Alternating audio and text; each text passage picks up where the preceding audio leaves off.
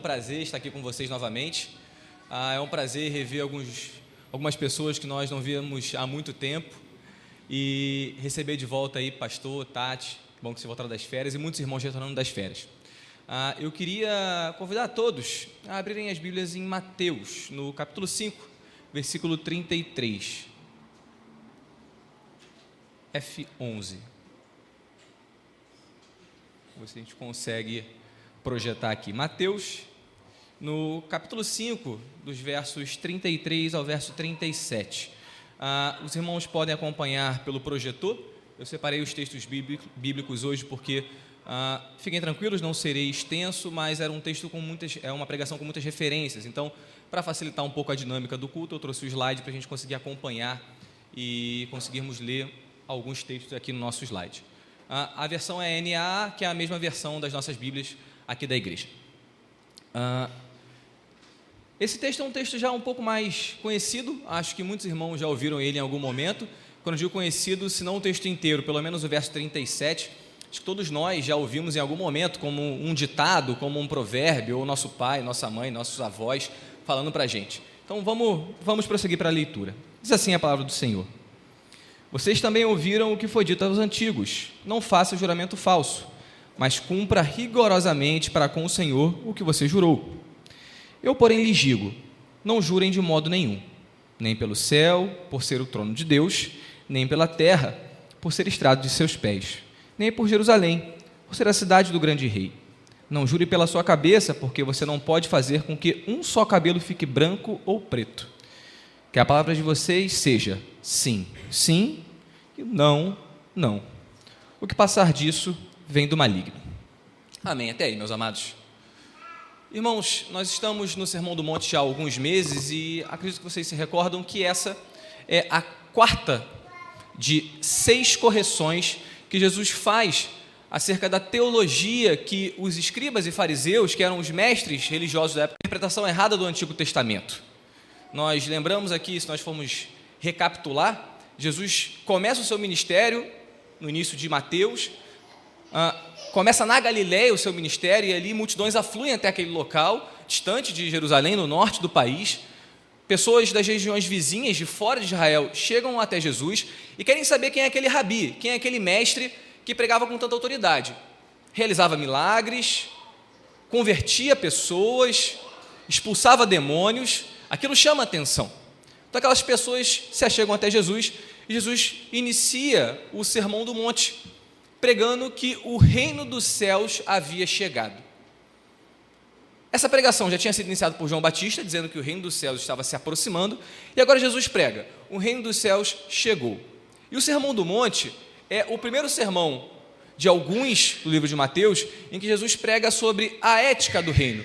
Talvez o maior e mais importante, o mais conhecido de todos os sermões. Nós temos o sermão escatológico no final de Mateus, mas o Sermão do Monte acerca da ética do reino, acerca de como nós devemos viver sendo pessoas que foram incluídas no reino dos céus, talvez seja o mais conhecido. Ele inicia pelas bem-aventuranças, dando um vislumbre de todo o sermão. Funciona como, uma, como se fosse uma introdução à parte principal. Jesus fala sobre sermos misericordiosos, sobre sermos santos ou puros de coração. Ele fala que nós devemos ah, buscar a justiça, nós devemos buscar a paz.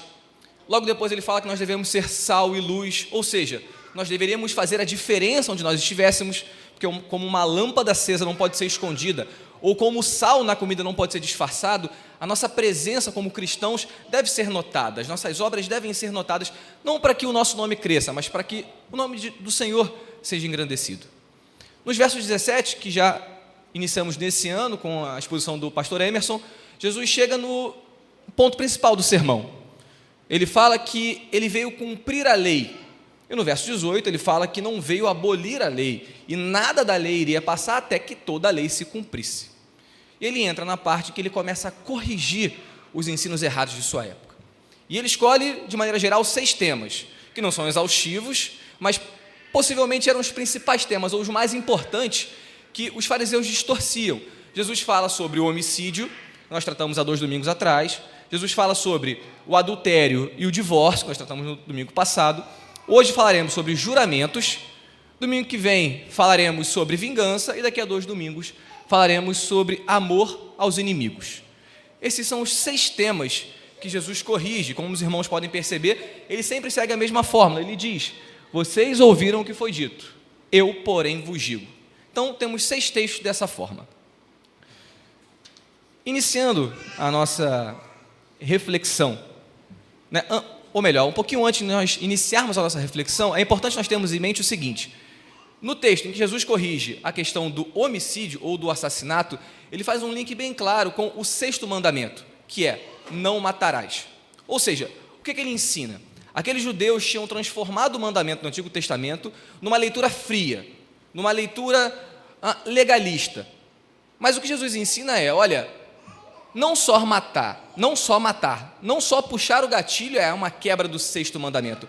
Se você odeia o seu irmão, se você profere injúrias contra o seu irmão, nesse momento você já quebrou o sexto mandamento. Então ele expande ou ele interpreta corretamente a lei. No domingo passado, com o irmão Michael, nós vimos que Jesus é, interpreta corretamente o sétimo mandamento, que diz: não adulterarás, não adulterarás. Muito mais do que ter a relação em si, Jesus expande e fala: olha, se os seus olhos cobiçaram, se o seu coração desejou, nesse momento você já quebrou o sétimo mandamento. Essa é a correção que Jesus faz acerca da interpretação dos fariseus da época dele. Hoje, nós veremos uma ligação clara entre o que Jesus fala e o nono mandamento, que diz: Não dirás falso testemunho contra o teu próximo, e o terceiro mandamento, que diz: Não tomarás o nome do Senhor teu Deus em vão. E como os judeus, os fariseus da época de Jesus, distorciam esses mandamentos, distorciam a interpretação do Antigo Testamento. Vamos iniciar pelos versos 33 e 34. Diz o seguinte: Vocês também ouviram o que foi dito aos antigos: Não faça juramento falso, mas cumpra rigorosamente para com o Senhor o que você jurou. Eu, porém, lhes digo. Até aí. Aqui Jesus usa a fórmula que ele usa por seis vezes, como nós já vimos. E essa fórmula indica que Jesus queria corrigir uma interpretação errada, não modificar a lei. Tanto que, se os irmãos se lembram, no verso 20, que é o verso anterior a essas seis correções, ele critica o ensino dos fariseus e dos escribas de sua época. Ou seja, Jesus diz: olha, algo havia, algo está sendo ensinado, mas não era para, estar sendo ensinado dessa maneira. E a frase que Jesus cita, que é não faça juramento falso, mas cumpra rigorosamente para com o Senhor que você jurou, ela não é uma citação direta do Antigo Testamento, mas ela condensa inúmeros ensinos de inúmeros textos do Antigo Testamento. Eu trouxe três. Eu tinha, peço que você passe o slide, por favor. Por exemplo, nós temos o texto de Êxodo 20, 16, que diz: Não dê falso testemunho contra o seu próximo. Ou o texto de Levítico 19, 11, 12, que diz: não mintam, nem usem de falsidade para com os outros. Não façam juramentos falsos pelo meu nome, pois vocês estariam profanando o nome do seu Deus. Eu sou o Senhor. Um terceiro texto, nós também podemos incluir isso, seria o texto de Números 33, que diz: Quando o homem fizer um voto ao Senhor, ou juramento para obrigar-se a alguma abstinência, não violará a sua palavra, mas fará segundo tudo o que prometeu. Ou seja, a frase de Jesus, no verso 33, ela resume todo o ensino do Antigo Testamento acerca dos juramentos. Agora, tendo em mente que Jesus não queria corrigir a lei, que ele não queria adicionar nada, nem retirar nada, mas reinterpretá-la de maneira correta, a pergunta que fica é: qual a correção que Jesus queria fazer? Porque parece que o verso 33 faz sentido. Parece que o verso 33 está correto à luz dos textos do Antigo Testamento. O que estava acontecendo naquela época? Os fariseus e os escribas, eles criaram algo como se fosse uma gradação de juramentos.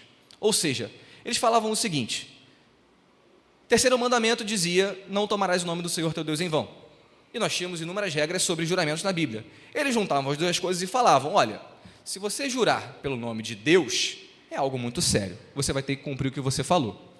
Mas, se você jurar pelo altar do templo, você está desobrigado à sua, ao seu juramento. Percebam a hipocrisia disso. Percebam o artifício disso. Temos um texto que deixa isso bem claro. Próximo slide, o texto de Mateus 23, dos versos 16 até o verso 22, Jesus critica exatamente esse tipo de comportamento pelos fariseus. Leiam comigo. Ai de vocês, guias cegos, que dizem: se alguém jurar pelo santuário, isso não tem importância, mas se alguém jurar pelo ouro do santuário, fica obrigado pelo que jurou. Seus tolos e cegos. Qual é o mais importante? O ouro do santuário? O ouro ou o santuário que santifica o ouro? E vocês dizem: se alguém jurar pelo altar, isso não tem importância, mas se alguém jurar pela oferta que está sobre o altar, fica desobrigado do que jurou. Cegos, qual é mais importante, a oferta ou o altar que santifica a oferta? Portanto, quem jurar pelo altar, jura por ele e por tudo que está sobre ele. Quem jurar pelo santuário, jura por ele e por aquele que nele habita. E quem jurar pelo céu, jura pelo trono de Deus e por aquele que está sentado no trono. Percebam, amados, que o que os fariseus faziam de maneira muito perspicaz era, dependendo do objeto do meu juramento, eu conseguia flexibilizar o cumprimento desse juramento ou não. Ou seja, eles criaram artifícios para que pudessem mentir. Eles criaram artifícios para que pudessem ser desonestos. Essa era a correção que Jesus queria fazer. O grande mote de Jesus, o grande objetivo era: olha, sejam honestos, digam a verdade. Por que vocês estão fazendo esse jogo de palavras para poderem se eximir das suas obrigações? Ou se eximir dos votos que vocês fizeram?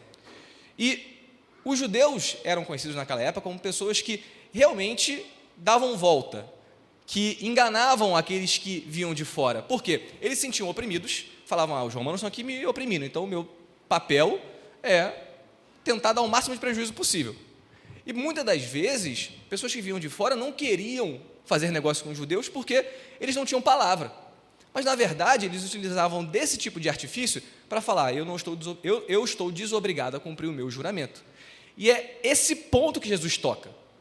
E é esse ponto que Jesus fala: olha, não, não façam isso. Nesse ponto, alguns podem pensar: ok, eu entendi. Eu entendi o que Jesus queria modificar, mas isso parece algo muito daquela época.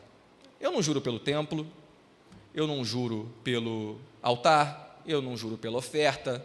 Na verdade, eu até evito fazer juramento. Isso não é para mim, isso é meio folclórico, isso é da época de Jesus, é para os judeus de dois mil anos atrás. Eu não consigo ver a aplicação disso. Eu trouxe um texto que eu retirei da Agência Câmara de Notícias. Esse texto é um comentário da fonte oficial de notícias da Câmara dos Deputados do Brasil, falando sobre o artigo 342 da Constituição Federal. Diz o seguinte: A legislação brasileira atual pune o falso testemunho, ou seja, mentir perante o juiz num tribunal, artigo 342 da Constituição Federal. Mas o perjúrio cometido por acusado não é punido porque, no Brasil, o investigado tem direito de não produzir prova contra si mesmo. Logo, não é obrigado a dizer a verdade. Apenas testemunhas firmam esse compromisso. Interessante. Será que nós somos tão diferentes assim? Daqueles judeus de dois mil anos atrás? A nossa própria Constituição Federal está dizendo que dependendo do papel que nós assumirmos, a mentira é uma opção. Legal. Não perante Deus, mas perante a justiça. Será que essas palavras de Jesus, proferidas há dois mil anos atrás, não fazem sentido para a nossa sociedade hoje? Trouxe mais um exemplo. Comentário ao artigo Ausência do crime de perjúrio no sistema jurídico brasileiro. Diz o seguinte: No Brasil, onde quem tem que provar é quem está acusando, se o acusador tiver provas, porém não conseguir materializá-las, irá tudo por água abaixo. Não adianta acusá-lo, mesmo que ele seja confesso, porque a confissão sem provas não gera culpabilidade. Meus amados, eu não estou entrando numa discussão de direito. Meu ponto não é esse. Temos alguns juristas aqui. Meu ponto é: como o nosso país, com 80% de cristãos, com pessoas que se dizem salvas e remidas pelo Espírito Santo, como nesse país a nossa palavra não tem valor nem para assumir a culpa de algo que nós mesmos fizemos. Como na nossa sociedade isso é aceito de forma natural. E muitas vezes nós nos utilizamos desses recursos para nos defender. Percebam. Percebam como isso vai contra uma cosmovisão cristã. Percebam como isso vai contra os valores do Evangelho. Percebam como isso vai contra os valores do reino dos céus. E a resposta para essa pergunta, de como isso é aceito, é: a mentira se tornou a regra. Na nossa sociedade, a sociedade que nós estamos inseridos, as mentiras brancas, as omissões, não falar nada, ou apenas mentir descaradamente, são coisas que são aceitas. São coisas que são não normais, porque a gente não pode dar normal para essa palavra, mas comuns. Se tornaram corriqueiras. Então, essas palavras de Jesus, elas recebem um peso muito grande para nós hoje, quando nós percebemos que muitas das vezes nós fazemos exatamente, se não jurando pelo altar, se não jurando pelo ouro do templo, mas com a intenção de mentir, com a intenção de enganar, com a intenção de não ser verdadeiro. E esse aqui é o grande ponto da questão. É para isso que Jesus nos chama a atenção nesse texto. Amados, existe um ponto de atenção aqui, no texto que nós lemos, o nosso texto base. Como dissemos há duas semanas atrás, o Michael reforçou isso na semana passada, nós corremos um risco quando nós pegamos um texto e lemos ele de maneira solta, sem o seu contexto histórico, sem aqueles textos que se ligam com ele. Um leitor bíblico cuidadoso, ele lê o texto de Mateus 5 e ele percebe que o problema não está no juramento em si. O fato de jurar, ele não é algo ofensivo contra Deus, não são palavras mágicas do tipo, eu juro, nesse momento eu pequei. Não, não é como se fosse um livro é, de magia que eu leio e aquilo me torna um pecador. O ponto não é esse. Até porque na Escritura, em algumas vezes, nós percebemos pessoas e o próprio Deus jurando em certas situações, chamando, Deus chama Ele mesmo como testemunho em certas situações. Paulo chama Deus como testemunho em certas situações. Vamos ler alguns textos desse. Gálatas 1, 20 diz o seguinte: Paulo escrevendo à igreja da Galácia. Ele fala: Ora, a respeito do que eu estou escrevendo a vocês, afirmo diante de Deus que não estou mentindo. Percebam, Deus está chamando, Paulo está chamando Deus como testemunha com relação à sua carta. A carta seria lida à igreja por um emissário. Na hora da leitura, teria o Paulo dizendo: Olha, eu estou chamando Deus como testemunha para dizer que o que está escrito aí é verdade. Outro exemplo, Romanos 1, 9 pois Deus, a quem sirve meu espírito, no evangelho de seu filho, é minha testemunha de como nunca deixo de fazer menção de vocês. Mais uma vez, Paulo chama Deus como testemunha, funciona como um juramento, ele apela para a autoridade divina para falar: olha, o que eu estou falando aqui é verdade. Paulo não poderia ter falado para os Gálatas: olha, o que eu estou escrevendo é verdade. Ponto. Paulo não poderia ter falado para os Romanos: eu sempre lembro de vocês. Ponto. Por que, que ele chama Deus como testemunha? Por que, que ele faz esse juramento? Na Bíblia, nós vamos perceber que os juramentos são feitos como uma forma de trazer solenidade ao, ato, uma forma de trazer seriedade àquele ato, a trazer peso àquela palavra. Percebam que, para dar solenidade, Paulo chama Deus como testemunha e aquela informação se reveste de especial importância. A informação que Paulo traz, ela não se torna mais verdadeira por conta de Deus ser testemunha. O fato não é esse.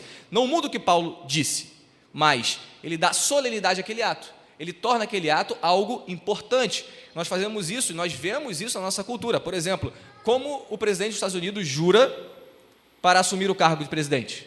Ele coloca a mão sobre a Bíblia e jura que fará o possível para se dedicar àquele cargo. E no final ele fala: que Deus me ajude a fazer isso. Isso está inserido na nossa cultura. Então, faz parte e dentro da Bíblia, nós vemos o próprio Deus fazendo isso. E o próximo texto, ele fala exatamente sobre isso. É o texto de Hebreus, capítulo 6, versículo 13. E é interessante porque o autor de Hebreus, ele escreve esse texto justamente para a gente entender. Porque a pergunta fica: se Deus não mente, por que ele jura? Então ele explica isso em Hebreus 6,13. Diz o seguinte: Pois, quando Deus fez a promessa a Abraão, visto que não tinha ninguém superior por quem jurar, jurou por si mesmo, dizendo: Certamente eu o abençoarei e multiplicarei os seus descendentes. E assim, depois de esperar com paciência, Abraão obteve a promessa. Porque as pessoas juram pelo que lhes é superior, e o juramento, servindo de garantia, põe fim a toda discussão. Versículo 17, preste atenção nele, meus amados, o grifo é meu, tá? Por isso, Deus, quando quis mostrar com mais clareza aos herdeiros da promessa que o seu propósito era imutável, confirmou com um juramento. Ele fez isso para que, mediante duas coisas imutáveis, nas quais é impossível que Deus minta, nós, que já corremos para o refúgio, tenhamos forte alento para tomar posse da esperança que nos foi proposta. Meus amados, se Deus não pode mentir, por que ele jurou? Fica a pergunta. Porque eu e você estamos acostumados com a mentira. Deus conhecia o coração de Abraão. Deus conhecia o coração de todas as pessoas que ouviram a promessa depois dele. E Deus conhece os nossos corações. Ele conhece a nossa incredulidade. E é por isso que Deus jura. O próprio autor de Hebreus explica: olha, Deus jura pelo nome dele, porque não existe nada superior a ele, então ele jura por ele mesmo e diz: Olha, eu garanto que isso vai acontecer. Confie na minha promessa. Deus poderia não ter jurado a Abraão, falar: Abraão, eu vou te abençoar. Ponto. Mas por que Deus fala: Eu vou te abençoar e juro por mim mesmo? Para dar solenidade àquele ato. E todos nós, quando lemos aquele texto de Gênesis 12 e Gênesis 22, a gente lembra: são as promessas de Deus a Abraão. Isso ficou marcado na história. Os judeus se lembram dessa promessa. Nós nos lembramos dessa promessa, de que a partir de Abraão todas as famílias da terra seriam abençoadas. Nós sabemos que isso aconteceu a partir de Jesus, através de Jesus. Ou seja, para dar solenidade ao, ao ato de Deus, jura a Abraão. Então, meus amados, Deus, por inúmeras vezes, ele jura para dar solenidade, para trazer uma chancela àquele momento. Mas digo isso porque alguns irmãos, ao longo da história, eles se recusaram a assumir juramentos. E é importante nós refletirmos sobre isso, porque alguns irmãos leram a passagem de Mateus 5,33 de forma literal. Então, algumas pessoas, até algumas que nós conhecemos, elas se recusam a jurar num tribunal, elas se recusam a jurar e fazer votos de casamento, porque imaginam que jurando a sua esposa a fidelidade estaria quebrando esse mandamento, ou um possível mandamento de Jesus em Mateus 5,33. Alguns irmãos que ah, iriam assumir cargos públicos se negaram a fazer juramentos por conta disso. Alguns outros se negaram a fazer juramentos ao se formarem. Todo médico, é, engenheiro, pedagogo, vendo aqui as profissões, é, juram algo ao final, ao colar grau. Né? É uma tradição.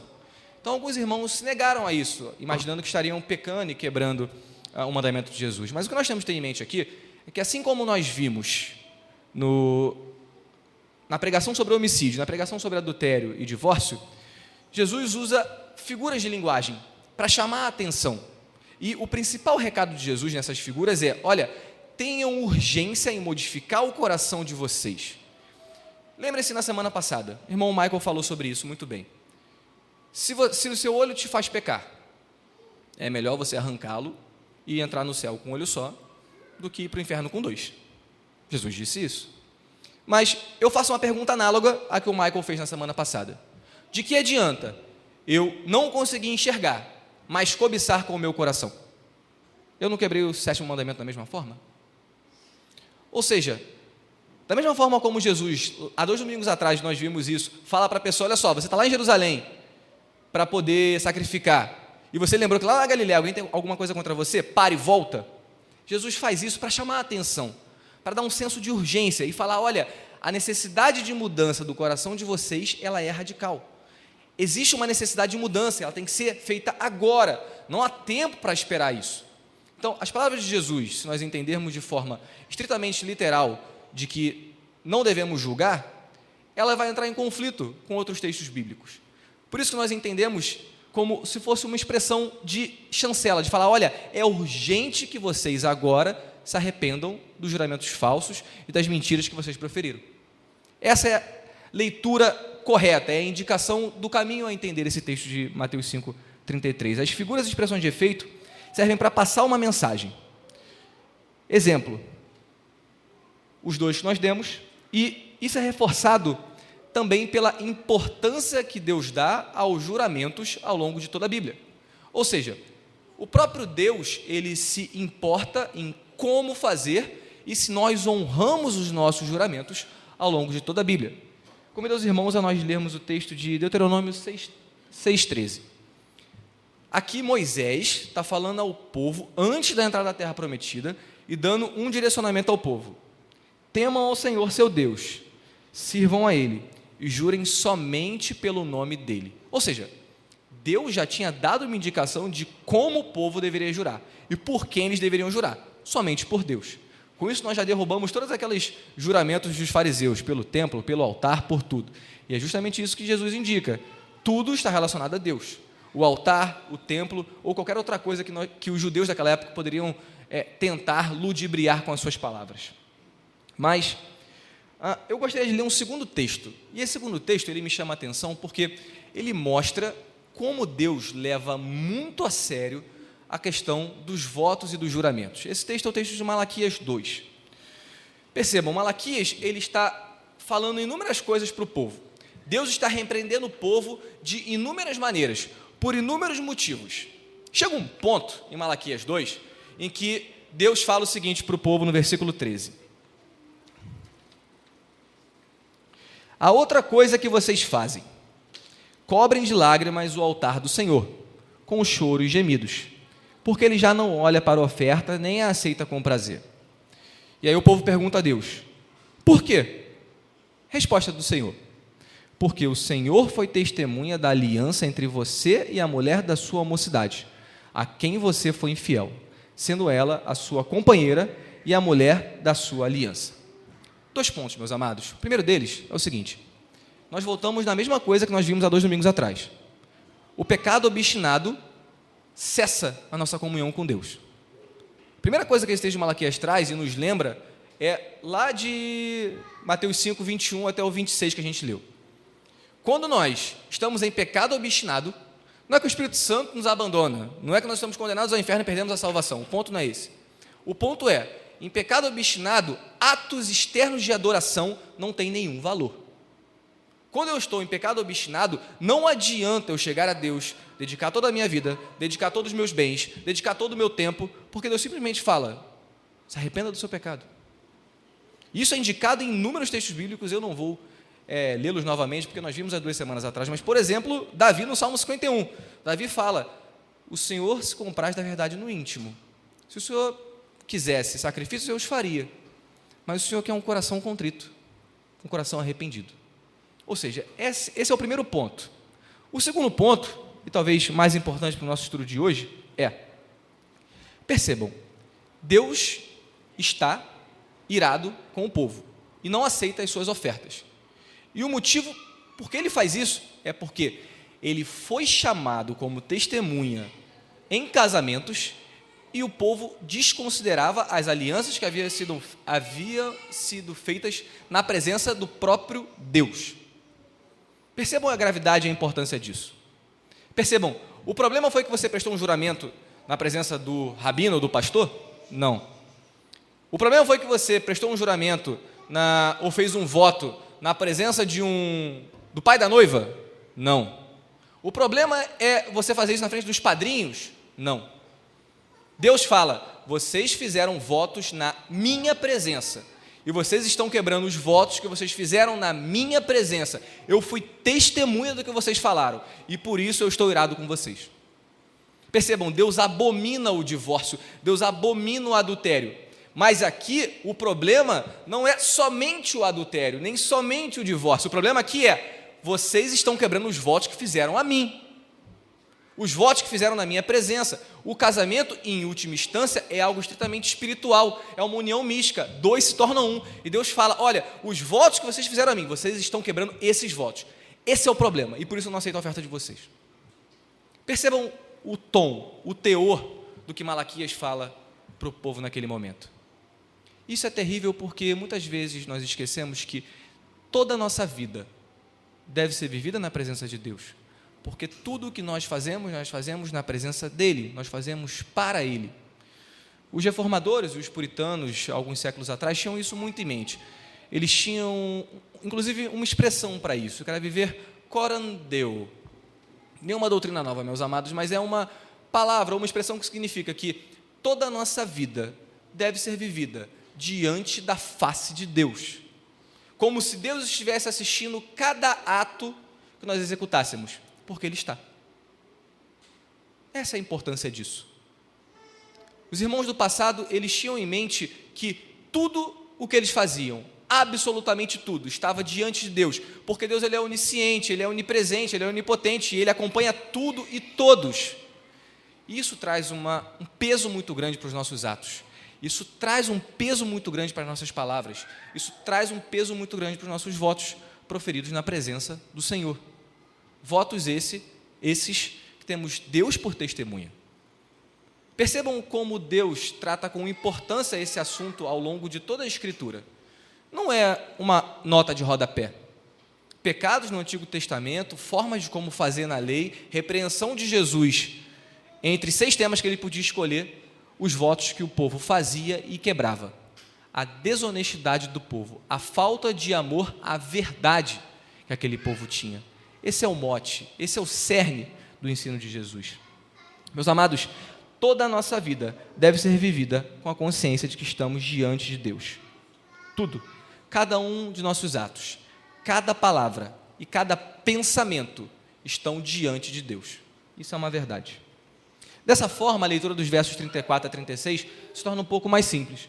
Eu peço que o Betinho passe para a gente, do texto base que dizem: Eu, porém, lhes digo não jurem de modo nenhum, nem pelo céu, por ser o trono de Deus, nem pela terra, por ser estrado de seus pés, nem por Jerusalém, por ser a cidade do grande rei. Não jure pela sua cabeça, porque você não pode fazer com que um só cabelo fique branco ou preto. O que Jesus ensina aqui é que, se estamos sempre diante de Deus, se todas as coisas estão debaixo da soberania de Deus, e se a nossa vida é como uma brisa e essa brisa é controlada por Deus, tentar esconder a intenção de nossos corações com ardis de palavras é completamente inútil. Não vale de nada. Não fazia diferença se aqueles escribas e aqueles fariseus juravam pela terra, pelos céus ou pelo templo. Não faz diferença hoje se nós somos réus ou se nós somos testemunhas de um processo, meus amados. Não faz diferença. O cerne do ensino de Jesus é exatamente o mesmo. Sejam honestos, sejam verdadeiros, amem a verdade acima de todas as coisas. E percebam que esse tema ele perpassa toda a escritura. Deus se, Jesus se revela como o caminho, a verdade e a vida. E ninguém vem ao Pai senão por mim, diz Jesus. Ou seja, não existe outro caminho para o reino dos céus a não ser o caminho através da verdade. Jesus, na sua oração sacerdotal, em João 17, diz: Pai, santifica-os na verdade, a tua palavra é a verdade. Ao orar pelos discípulos que ficariam, Jesus pede, Pai, que a verdade esteja neles, que a verdade limpe a vida deles, que eles vivam em verdade. Em contraste, o inimigo de nossas almas, o próprio diabo, é apresentado como o pai da mentira. Percebam como esse tema tem relevância em toda a Escritura como tema da honestidade, da verdade, de cumprir aquilo que nós falamos para Deus e na presença de Deus, é extremamente importante. A ética do reino dos céus, o padrão de vida daqueles que adentram ao reino dos céus, não admite, amados, juramentos falsos, perjuros, mentiras, meias verdades, omissões, dúvidas. Não admite. O crente ele ama a verdade. Ele ama cumprir os votos que fez a Deus. Ele ama cumprir as promessas que ele fez a Deus e as promessas que ele fez na presença de Deus e entende a importância disso, entendem que o próprio Deus dá valor a isso. Assim, também é mais fácil ler o verso 37, mas ele traz também um peso de responsabilidade muito grande para as nossas vidas. Que a palavra de vocês seja sim, sim, não, não. O que passar disso vem do maligno. Em um ambiente, amados, que o valor das palavras e o valor dessa solenidade do juramento se perdeu, como na nossa sociedade, Jesus dá a direção que devemos seguir. Quando nós dissermos sim, que de fato seja sim. Quando nós dissermos não, que de fato seja não. E já caminhando para o fim do sermão, eu gostaria de trazer algumas aplicações. Primeiro, gostaria de convidar os irmãos à reflexão. Percebam, quais juramentos e votos nós fizemos na presença de Deus? Votos de casamento? De homens amar a sua esposa incondicionalmente como Cristo amou a igreja, independente se ela está no puerpério ou não, independente se está difícil ou se está fácil. Mulheres, votos que vocês fizeram de amar os seus maridos, independente da situação, independente da, da situação financeira, independente da dificuldade no trabalho, independente, independente do estresse inerente da maternidade, mas amar os seus maridos. Amados, votos que fizemos de fidelidade aos nossos cônjuges, independente das rugas, do cabelo que cai ou da barriga que cresce. Amados, são votos feitos na presença de Deus. E Deus cobra esses votos. Percebam que no momento em que nós quebramos esses votos, Deus é a testemunha, Deus é o fiador desses votos. Talvez votos profissionais, votos de se dedicar ao trabalho, de se dedicar a, a um emprego específico e que nós deixamos de lado. Votos quando nós éramos recém-convertidos, talvez promessas diante de Deus e para Deus de que leríamos a Bíblia todos os dias, de que oraríamos a Ele, de que dedicaríamos toda a nossa vida, todos os nossos dons, todos os nossos recursos, todo o nosso tempo na presença do Senhor, votos feitos com lágrimas perante Deus, entendendo o nosso chamado, mas nós deixamos de lado, mas que foram feitos para Deus e na presença de Deus. Deus é o fiador desses votos. Deus é aquele que sustenta, que nos sustenta, para que possamos cumprir esses votos. A palavra de Deus em Mateus 5, 33 a 37 é: cumpram os votos que vocês fizeram a Deus. Sejam verdadeiros naquilo que vocês fazem sejam sinceros em todas as suas reações. Amem a verdade em todas as suas relações, porque Deus ama a verdade, porque Deus é verdadeiro, porque Deus, ele é fiel e ele cumpre todos os votos que ele faz. Todas as promessas de Deus, e aí é muito importante termos em mente o que o pastor Emerson trouxe quando ele expôs uh, Mateus 5, de 17 até o 21. O principal, o cerne do Sermão do Monte é todas as palavras irão se cumprir. Todas as palavras de quem? De Deus. Tudo que Deus disse irá se cumprir.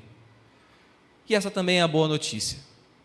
É a boa notícia porque nós temos motivo de alegria. Porque a boa nova do Evangelho nos diz que há perdão para os votos quebrados. Há perdão para as promessas desfeitas. Há perdão para aquilo que nós deixamos de lado há perdão de Deus. E nós devemos aprender com esse perdão, a perdoar aqueles que estão próximos de nós, quando eles quebram os votos para conosco. Porque o nosso maior exemplo é Cristo, que nos perdoa de todos os nossos pecados. A boa, a boa nova do Evangelho nos diz: há perdão para tudo aquilo que nós deixamos de lado, mas também há urgência, como Jesus nos ensina. Vamos orar.